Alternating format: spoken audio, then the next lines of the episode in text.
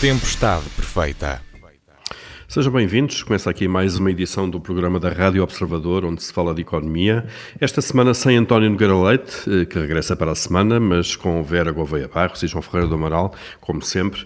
O Orçamento de Estado é o tema incontornável, claro está, apesar de já termos feito uma primeira análise na semana passada, num formato especial.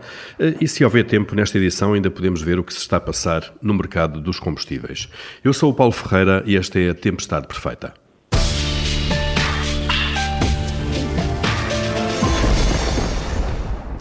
Temos orçamento ou não temos orçamento? É esta a dúvida que se coloca por estes dias, em que a negociação se tornou mais dura do que nos anos anteriores. Bloco de Esquerda e PCP colocam as suas condições ao governo e o desfecho é ainda incerto.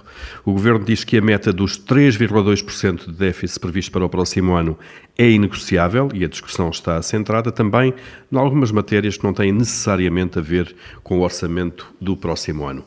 João Ferreira Amaral, eh, começando por si, este ano já percebemos está tudo muito mais difícil para garantir a aprovação do orçamento. Será que há aqui espaço para acomodar as exigências de comunistas e bloquistas ou parece-lhe que podemos estar aqui perante uma espécie assim de quadratura do círculo? Bom, eh, eu penso em primeiro lugar que isto é, é uma ilustração dos limites de, de, governar com um governo minoritário sem um acordo geral. Uh, ou seja, de ter que negociar caso a caso e, e de uma forma uh, que normalmente é uma forma bastante atribulada, porque é muito rápida, é, as decisões têm de ser muito rápidas e não dá tempo para se ver todas as implicações.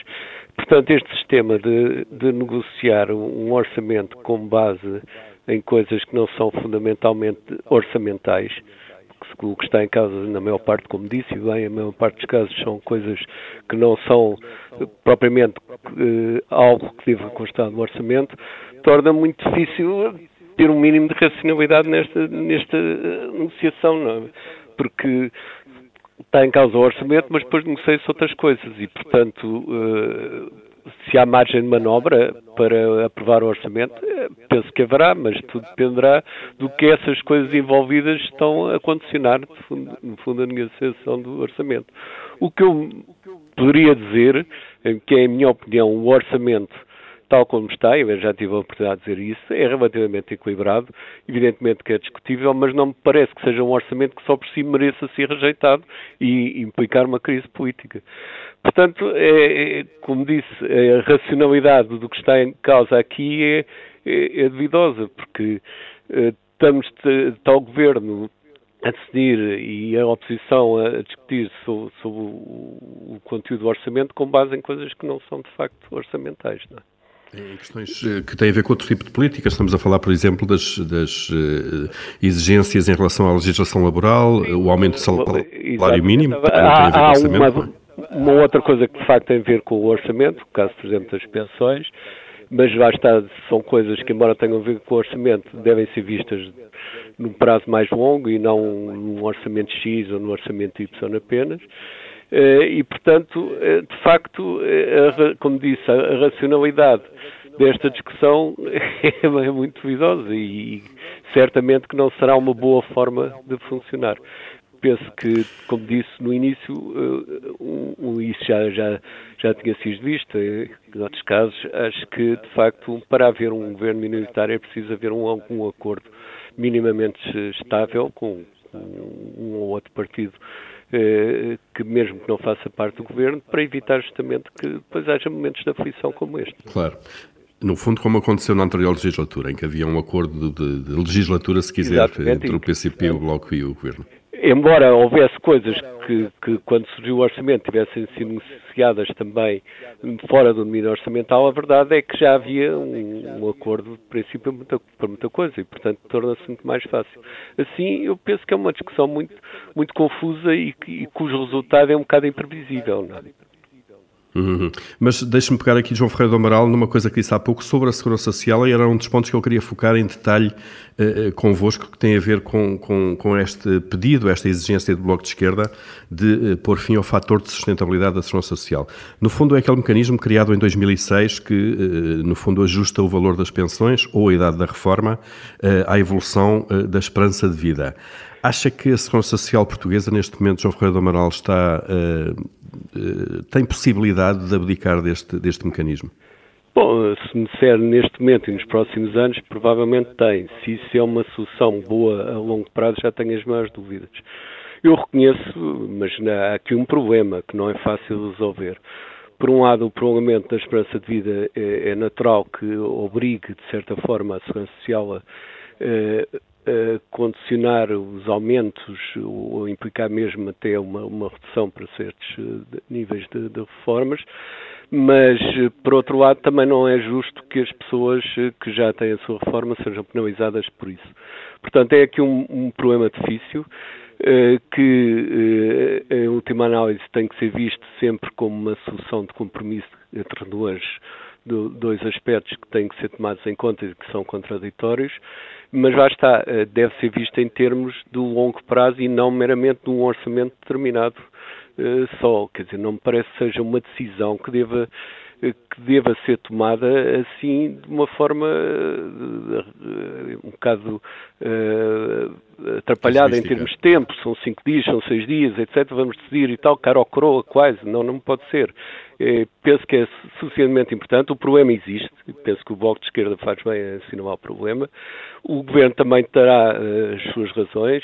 E, portanto, é aqui algo que deve ser decidido, aliás, por, meu ponto de vista, por um, um, um número alargado de, de de, de, de, deputados, provavelmente até de outros partidos, porque isso é algo que tem a ver com o longo prazo e com, com, com, com questões que implicam decisões que podem ser penalizadoras se forem tomadas precipitadamente para, para muita gente, não é? Uhum. E, portanto, olhar mais para o longo prazo. Vera Gouveia Barros, penso que agora está tudo ok. Acho que agora já, já me ah, conseguem ouvir devidamente. ouvi-la, exatamente. Estava a dizer a, a, Vera que uh, não, não, não, não está habilitada, digamos, a, a fazer análise política, mas vamos Sim, então à análise orçamental.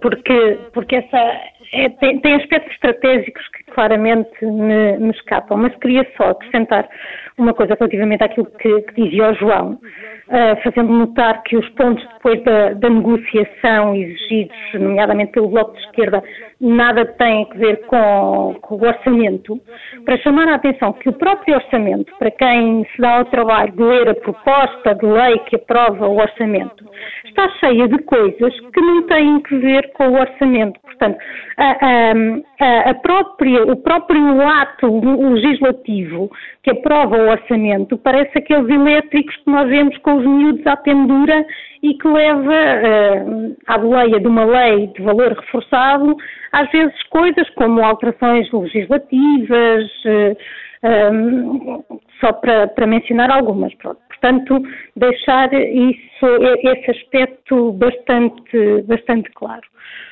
Relativamente à questão que, que colocou agora do, da segurança social, e isso é válido para a segurança social e, e é válido para, para outras coisas. Nós, muitas vezes, quando estamos nesta discussão do orçamento, vemos-nos confrontados com hum, escolhas que envolvem aqui uma luta entre aquilo que nós achamos que, por princípio, deve ser e depois os limites pragmáticos temos porque, eh, como dizia há uma semana, quando estivemos precisamente também já a discutir o orçamento, ehm, essas escolhas tornam-se bastante mais visíveis e duras num país que não cresce. Um país que não cresce ehm, depois obriga a que o orçamento seja essencialmente um exercício redistributivo. E muitas vezes nós achamos que há uma série de situações, uma série de grupos que têm toda a legitimidade, que por princípio está correto, e vemos isto em, em relação às, às, pensões, mas depois somos confrontados com o choque de realidade traduzido naquela expressão muito utilizada por vários, eh, por vários governos, que é não há dinheiro. E não há dinheiro para tudo. Isto, isto, é, que é, uh, isto é que é a verdade e, portanto, as escolhas têm de ser feitas. No que toca uh, ao sistema de pensões, às reformas, nós estamos perante uma situação, diria, trágica, que tem que ver com, também por circunstâncias históricas, pela altura em que nós instituímos o nosso Estado Social, um, ele atinge a maturidade precisamente numa altura em que nós deixamos de ter não só crescimento económico, mas também crescimento populacional. E, portanto, o sistema de repartição em que o nosso, eh, em que o nosso sistema foi fundado e que é uma ideia excelente quando se tem uma pirâmide demográfica digna desse nome, um, deixa de ser tão boa ideia quando estamos perante um paralelepípedo demográfico em vez de uma pirâmide. E isto é um problema eh, daqueles estruturais que, com que vamos ter de lidar, não é algo que se resolva no orçamento para 2022 ou para 2023, não é uma questão de um ano apenas. Hum. Uh, sobre, eh, Vera, ainda, sobre, sobre outras matérias que estão em cima da mesa, nomeadamente o aumento do salário mínimo, que é mais uma já agora, que é do âmbito da concertação social e, e que não tem, não tem que ser legislada no orçamento. Há aqui também uma pressão para um aumento mais acelerado do, do, do, salário mínimo nacional. Isto, neste momento, é, é, é execuível de alguma maneira? Pois, isso também é outro tema recorrente no debate económico e, de facto, aquilo que nós verificamos estatisticamente é que Portugal tem salários muito baixos e, e tem uma distribuição de salários altamente assimétrica que coloca o salário médio muito próximo do salário, do salário mínimo. Uh, e, e, isso causa um problema. Nós podemos olhar para o salário mínimo e acharmos que de facto ele é baixo, podemos questionar se empresas que não são capazes de pagar aquele salário sequer uh, deveriam existir, mas, mas a verdade é que este é o tecido empresarial que nós temos e, portanto, uh, estar a aumentar o salário mínimo, embora uh, agora recentemente, muito, muito recentemente, Uh, um dos galardoados com o Prémio Nobel da Economia tenha feito precisamente um trabalho. Não é, não é tanto o resultado, é mais uma questão de método, mas de facto o método que ele, que ele usou, aplicou ao estudo de, economia do trabalho, mostrando que subidas de salário mínimo não geravam redução de, de, de emprego, depois este resultado, entretanto, também já foi contestado, já houve outros estudos que mostraram o contrário, enfim, mas hum, a verdade é que nós estamos também a, a sair aqui de uma situação muito complicada, provocada pela, pela pandemia. A recuperação é débil, apesar de, serem muito elogiados os 5,5% de, de crescimento previsto, mas que é preciso contextualizar na queda de mais de 8% que se registrou no ano, no ano passado. Hum, portanto, uh, estarmos aqui, por muito por muito que eu, que eu perceba que de facto não é, em termos absolutos, um salário elevado, porque não é, mas a realidade neste momento dos salários em Portugal é de termos salários muitíssimo baixos. Agora, não há o tal crescimento de, de, de, de, que já falámos, não é? Claro. É, exatamente, e, e, e enquanto uh, continuarmos com um problema de produtividade, uh, não há muito que se possa fazer. Discutimos muitas vezes este, este assunto. Vamos continuar a falar do Orçamento de Estado. Também nesta segunda parte da Tempestade da Perfeita. Sem dúvida. Eh, vamos fazer aqui um, um intervalo. Voltamos eh, já a seguir então para a segunda parte da Tempestade Perfeita.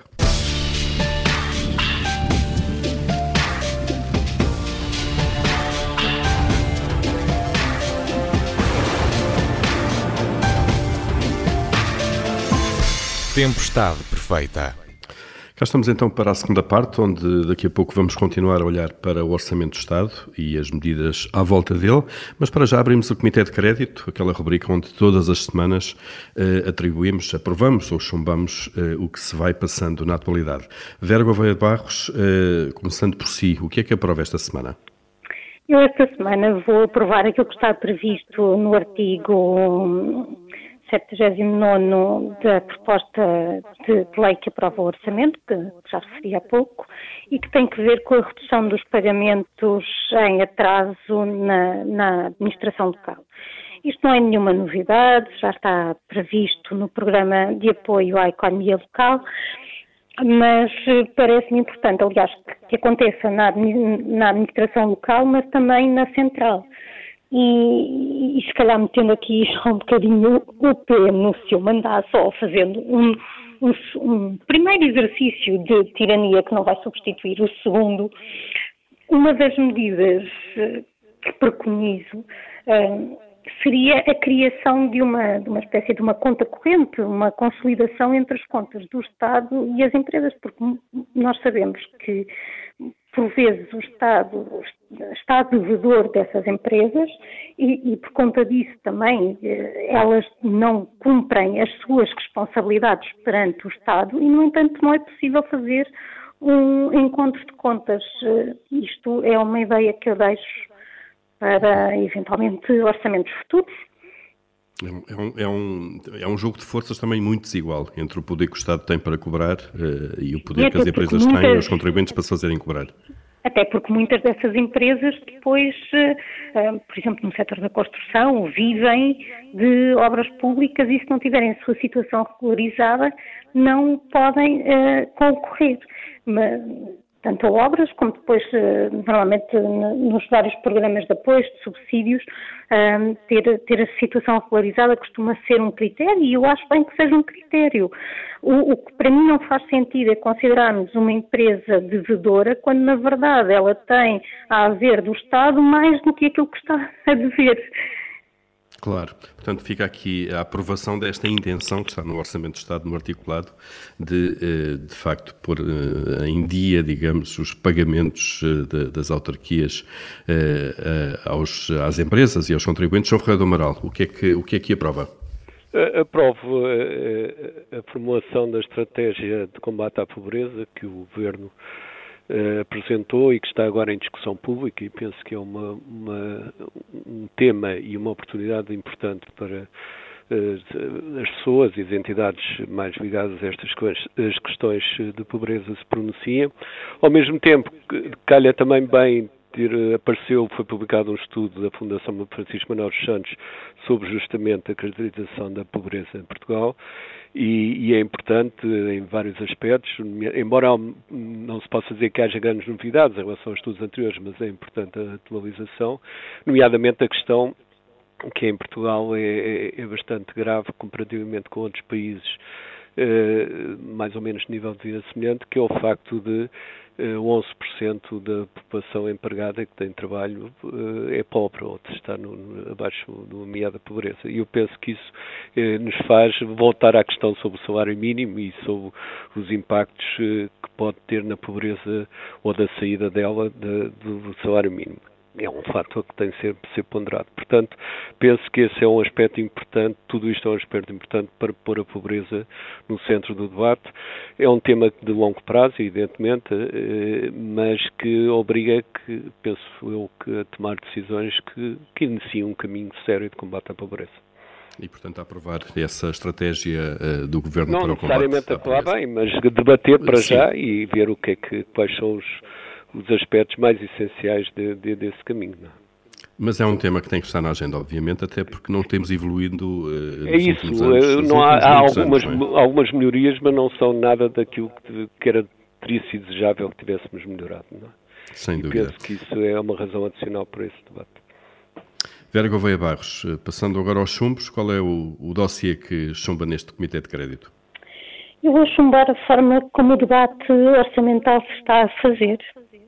Uh, como referia a Susana Peralta no artigo de opinião que escreveu a semana passada, uh, nós estamos nesta altura a debater o orçamento para 2022 sem que se tenha feito o debate da lei das grandes opções, que é algo que deve, uh, no fundo, nortear, é? Portanto, quando, quando eu discuto as grandes opções, estou, estou a discutir tetos à despesa e isso a refletir escolhas que eu faço e, e, portanto, tem de ser algo prévio depois ao, ao próprio Orçamento de Estado. Uh, estamos a fazer este debate, eu lembro, com falta, sem que uh, se cumpra a lei de enquadramento orçamental no que respeita à orçamentação por, por programas, sem que tenhamos o decreto-lei da execução orçamental uh, aprovado, tanto de 2020 como de 2021. Parece que aquilo até é uma coisa bastante simples, que é só copiar de uns anos para os outros, portanto, eu não, não sei do que é que estão à espera para abrir um fecheiro Word, fazer selecionar tudo, uh, Ctrl C, abrir um novo documento, Ctrl V e depois procurar eventualmente números e coisas que tenham de ser atualizadas. Ouvi dizer que era uma e, coisa e assim gravar simples. já agora no final. É gravar também, também isso é importante, eventualmente converter em PDF. Um, dizem que é uma coisa simples, portanto eu, se é simples, não percebo porque é que não foi já feito. Mas o mais importante é que, de facto, nós estamos aqui a, a discutir um orçamento sem saber aquilo que em alguns domínios foi, foi executado, porque nós sabemos que muitas vezes aquilo que é orçamentado depois é só uma, uma fantasia, não é? Aquilo que efetivamente foi executado. E onde é que foi executado? Onde é que nós gastamos o dinheiro? Não é só saber se foi no Ministério A ou no Ministério B. Ok, foi no Ministério C, mas a fazer o quê? Não é? Um, e, e, portanto, todo este debate fica, fica inquinado sem essa informação, a meu ver. Muito bem, portanto, vamos chamar aqui este processo de negociação. Não sei se o orçamento vai ser chumbado, mas, não, mas o processo, mas o processo já foi por mim. Aliás, há uma série de leis que são regularmente violadas uh, ou não cumpridas sem que nada aconteça. O que é, também nos pode levar a pensar, ok, sem querer antecipar a conversa, que não sei qual é o tema que, que a Vera tem na manga, o que nos leva a pensar da necessidade dessas leis. Não valia mais, talvez, revogá-las, já que estão sem ser não, cumpridas? se calhar fazem sentido. Não. Portanto, se calhar faz sentido cumpri-las. Não sei. Muito bem. É capaz de ser, dependendo dos casos. Acho que, que, há uma grande exigência da parte da Vera. João Ferreira do Amaral, o que é que chumba esta semana? Bom, eh, a questão mais negativa é de facto a evolução dos preços de, de, enfim, dos combustíveis. Eh, é, é algo de, de facto o quase diria inevitável face aos objetivos que há para a transição energética. A transição energética tem que se fazer. Eh, isso implicará certamente altos e baixos e, portanto, perturbações grandes nos mercados de combustíveis. Agora estamos em alta eh, e, portanto, enfim, é algo que é sempre negativo para uma economia como a nossa, muito dependente ainda do, do petróleo em certos setores, e isso significa que pode afetar, não é só uma questão de inflação, pode afetar também a própria atividade económica. Esperemos que seja temporário e que se vote, eh, enfim, dentro de alguns meses a um valor mais, mais razoável. Mas, mas vamos ter que estar habituados a estes fenómenos perturbadores, porque de facto a ambição e bem, do meu ponto de vista, mas a ambição da transição energética é muito grande e, portanto, isso causará certamente um stress neste mercado e nos mercados de energia em geral. Vamos ter que nos habituar então. Estão assim atribuídos os chumbos e as aprovações eh, deste Comitê de Crédito.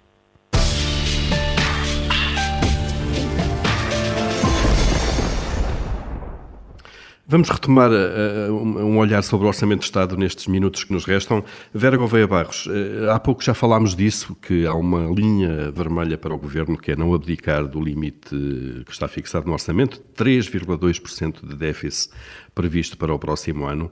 Acha que é importante, de facto, eh, que eh, esteja aquele limite, que não seja ultrapassado, ou acha que o facto de ainda não estarmos com regras firmes da parte da, da, da Comissão Europeia em termos orçamentais eh, permitiria aqui uma folga para deixar eventualmente o déficit do próximo ano ser mais elevado?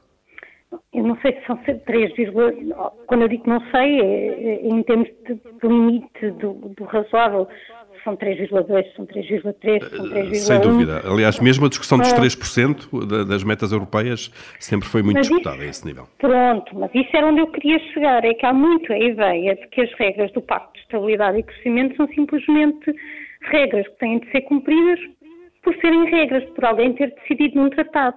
Ora, eh, eu esperava que a crise, a chamada crise das dívidas soberanas, nos tivesse elucidado a esse respeito. É verdade que a conjugação entre os 3% do, do déficit com os 60% da dívida tinha aqui alguma margem, são aqueles valores que podiam ter sido outros, mas dentro de limites. Aquilo que eu costumava, a metáfora que eu costumava utilizar com, com os meus alunos era, imaginem que vocês querem pendurar qualquer coisa na parede que tem três buracos. O primeiro vocês fixam num sítio qualquer, contando que existe a parede. O segundo já vai ter menos graus de liberdade. E o terceiro tem de ajustar, simplesmente. E, portanto, aqueles valores são os que decorrem de uma coisa chamada eh, sustentabilidade das finanças públicas. Tem que ver com, com o peso. Uh, com o peso da dívida no PIB e com, com o déficit, porque contando que haja, se houver déficit e não tendo um instrumento do financiamento através da emissão monetária, aquele déficit vai se transformar em dívida e depois, como nós percebemos, há uma altura em que alguém deixa de nos emprestar. Portanto, independentemente da existência de regras, há razões económicas de comportamento dos agentes que explicam que uma economia não se pode endividar uh, assim sem, sem qualquer freio. Sem limites, claro. Até porque a, Comissão Europeia vai hoje, precisamente esta tarde, dar início à discussão, ao debate sobre as regras orçamentais pós-pandemia. Ai, é um debate, já. Isso, as regras estão, estão em estado constante de, de discussão e, e, eu acho importante que exista um aperfeiçoamento, até porque nós sabemos que a construção europeia tem sido feita muitas vezes numa lógica uh, dos consensos possíveis, dos avanços possíveis e que depois se torna manca em, em muitos aspectos. E podemos ir uh, lá atrás ver aquilo que foi escrito sobre o avanço uh, para o euro, se, se, se, se, aquilo que hoje em dia a zona euro era ou não era uma zona monetária ótima e até uh, depois todo o tipo de, de argumentos às vezes havia aqui uma, uma, necessidade de ter uma moeda que enfrentasse o dólar e, e acredito que muitas vezes se tivesse ignorado uh, aspectos que a teoria nos dizia que não iam correr bem. Uh, mas isto para dizer que eu uh, não estou presa aos, aos 3.2, mas acho importante que na discussão do orçamento não se perca de vista um certo equilíbrio e, e Uh, e, e, isto tem muito que ver também com a parte da, da, própria despesa estrutural, porque nós estamos, de facto, ainda a sair de uma situação complicada, ainda não retomamos o, o nível de atividade económica que tínhamos em 2019. Uh, eh, em boa parte, a queda, por exemplo, nos números do, do, do emprego não se fez sentir de forma tão aprofundada por algumas das medidas que foram adotadas. Ainda temos a questão das moratórias uh, tudo isto, mas também do outro lado temos de ter atenção que não queremos a seguir ter uma crise uh, à semelhança daquela que conhecemos em 2011 a que tivemos no passado. João Ferreira do Amaral, a mesma questão aqui, uh, o Ministro das Finanças uh, também disse na, na, conferência de imprensa da apresentação do orçamento que para o ano são 3,2%, mas o objetivo é para 2023 já estar abaixo dos 3%. É importante este regresso rápido àquilo que são as regras comunitárias? Sim, eu diria que é importante, embora tudo dependa também do contexto das taxas de juros e do contexto dos mercados financeiros. Mas pode ser importante do ponto de vista do rating e, e portanto, o, o cumprimento de uma, de uma progressão eh, gradual para, para um valor abaixo dos 3% pode ser benéfico em termos de rating e, portanto, tornar mais fácil o pagamento da nossa dívida, ou pagamento ou o nosso acesso à dívida, à dívida externa. Uh, em termos de, de valor para este ano 2022, eh, os 3,2%, eu penso não é uma grande condicionante em termos do orçamento. E o que é que eu quero dizer com isto? Penso que com este déficit, e não esqueçamos que vão entrar em termos líquidos cerca de 6 mil milhões de euros de fundos de, dinheiro comunitário, nos diversas fontes, já em termos líquidos, portanto, eh, tirando a saída, o que significa qualquer coisa como 3% do PIB, por volta disso. Portanto, um déficit de 3,2% com esta entrada de dinheiro parece-me que dá margem perfeitamente para se ter um orçamento que não seja restritivo. Portanto, tudo está em ver se o que está eh, previsto dentro destes valores é, é, é, é um orçamento restritivo ou não. Eu, sinceramente, não acho que seja, porque está previsto tudo em termos de previsão ainda, como é evidente, está previsto um aumento muito grande do investimento público e isso terá efeitos benéficos sobre a atividade económica. Agora, há uma questão aqui básica, que infelizmente a experiência passada não nos tem tranquilizado muito, é que uma coisa é o orçamento que é uma previsão, como deve ser, outra coisa é aquilo que for, vai ser efetivamente executado. Uh, muitas vezes em Portugal é bastante diferente, por várias razões, por má orçamentação, por causa das famigeradas cativações e por aí fora. Eh, este orçamento, eh, há pouco falávamos, falava a Vera, e da, da, reprodução da lei, este orçamento tem muito cuidado, como o anterior também, reproduzir exatamente a lei orçamental 2018 no que respeita a cativações. Portanto, aí não há margem, aí é, sabe-se mesmo gravar e, e pôr só alterando as datas do, dos anos. Aliás, é curioso que o, que o próprio artigo onde se aprovam as cativações diz assim, tirando a mudança de 2017 para 2000 não sei quê, 2020 para não, tudo o resto fica igual. Eu, a minha posição sobre as cativações já é, já é de há muito tempo, que acho que é uma coisa que não, que não se justifica nem do ponto de vista de gestão orçamental e inclusivamente até do ponto de vista constitucional, porque de facto com as cativações acaba a Assembleia por perder o pé um pouco em termos da execução orçamental. Mas também é verdade que este ano esse aspecto é talvez menos importante do que tem sido, porque das cativações são excluídos os projetos que têm financiamento comunitário e esses hoje, eh, devido ao, ao vão representar eh, no próximo ano, devido ao, ao, ao plano de recuperação e resiliência, vão representar muito mais do que no passado. Portanto, as cativações é, é mau que existam, mas este ano, provavelmente, 2022, não serão tão gravosas como têm sido. Eh, em qualquer caso, como digo, o, o déficit de 3,2% com uma entrada de financiamento comunitário, ou seja, que já tem implícito uma entrada de dinheiro comunitário da ordem dos, dos 3% do PIB, penso que é suficiente para se garantir um orçamento expansionista. E eu, uhum. o que eu admitia é que a discussão do orçamento fosse justamente nessa base, ver se ele é suficientemente com o andesse deste enquadramento, se é suficientemente expansionista ou não, o que é que se pode fazer para contrariar e não estar a discutir coisas que realmente não têm a ver com o orçamento. E, estão à margem, claro. E, mas que estão a ser tornam a discussão completamente uh, estranha, porque uh, acaba-se de discutir uma coisa e podemos ter discutir uma coisa que não é o que efetivamente está em causa. Não é? Sem dúvida, vamos ver como é que isto tudo acaba para não a semana, é bom para, para o nosso regime, é uma questão que eu penso que não é todo. Passa, ultrapassa o mero curto prazo e a mera situação criada, mas é péssimo para um regime que se pretende ser um regime com, com garantias para os cidadãos, que o que está em causa é a discussão das, das opções de finanças e não quaisquer outros temas que aparecem envolvidos de repente numa negociação nebulosa. É, parece quase uma discussão de um programa de governo mais, eh, mais vasto, com implicações mais vastas. Uh, bom, vamos, estamos quase a terminar, vamos aqui então ao nosso momento de tirania habitual.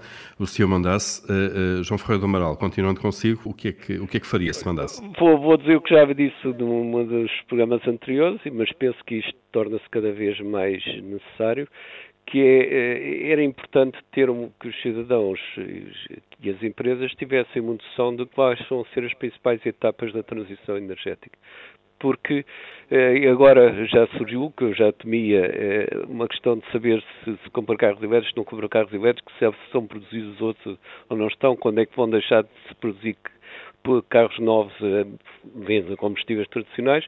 Portanto, tudo isto causa um esquema, causa um clima de grande incerteza quer nas pessoas, quer nas empresas, que convinha ser, eh, não digo eh, iluminado, não é possível, mas pelo menos reduzido com um faziamento daquilo que está em causa. Eu, eu sei que ainda é difícil fazer isso hoje, porque ainda há opções técnicas eh, diversas, mas é urgente que se faça. A informação, de facto, sobre essas, sobre essas opções. Vera Gouveia Barros, se mandasse, o que é que faria? Ora bem, eu há, uma, há uns programas atrás tinha mandado que os relatórios do Observatório da Habitação, do Arrendamento e da Reabilitação Urbana uh, fossem tornados públicos. Mas não me ocorreu que a lei de, de não, na verdade acho que não é uma lei, acho que é um decreto-lei, mas é relevante, que a legislação de 2019, que cria o Observatório e que diz que ele produz anualmente os relatórios, não estivesse a ser cumprida. É a tal questão. Mas, afinal, a semana passada descobrimos que está. E os relatórios não existem. Portanto, esta semana aquilo que eu vou mandar é que façam os relatórios. Já está na lei, mas eu mando também. Portanto, eh, suspeitávamos que houvesse relatórios, mas que não fossem tornados públicos, é isso? Vamos cá ver. A lei dizia que tinha de haver relatórios anuais, que aliás são é na base desses relatórios que o governo pensa a sua política de habitação, porque faz sentido. Eu tenho de conhecer o estado do mercado de arrendamento para poder ter uma política sobre o mercado de arrendamento. Como isso está na lei, eu achei que os relatórios existiam e, portanto, aquilo que tinha ordenado é que eles fossem tornados públicos. Mas a semana passada tivemos uma notícia que nos explica que, afinal, os relatórios não foram feitos. Nem são elaborados sequer. Portanto, a questão não está na publicidade pois. ou não dos relatórios, está não, na execução exato, na existência, exato que é o que eu estou a mandar agora. Façam os uhum. relatórios. O que vai demorar mais um bocadinho, não é só carregar num botão, não é só fazer, neste caso não é, era o é copy-paste, é mas é o, é só, o upload, não é, não é, só fazer o upload, claro. Não, não. Muito bem, e assim vamos, então está, está também Uh, portanto, façam os relatórios e depois tornem-nos públicos, basicamente. Mas primeiro ainda têm que os fazer e assim vamos uh, tomando decisões. Falámos aqui de uma tempestade, a tempestade orçamental. A nossa, a tempestade perfeita, acaba aqui, é desta semana. Regressamos então para a semana e até lá pode ouvir-nos sempre em podcast nas plataformas habituais.